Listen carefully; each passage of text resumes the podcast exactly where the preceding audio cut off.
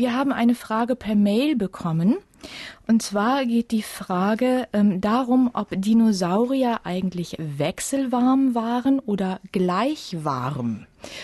Können das, Sie dazu was sagen? Das ist eine starke Frage, weil ähm, wir wissen von Krokodilen, dass die kleinen wechselwarm sind und je größer die werden, desto gleich warmer wird das Tier und das deutet auch schon in die Richtung der Dinosaurier. Kleine Dinosaurier, die sehr agil waren, waren wahrscheinlich allein durch ihre Aktivität schon gleich warm.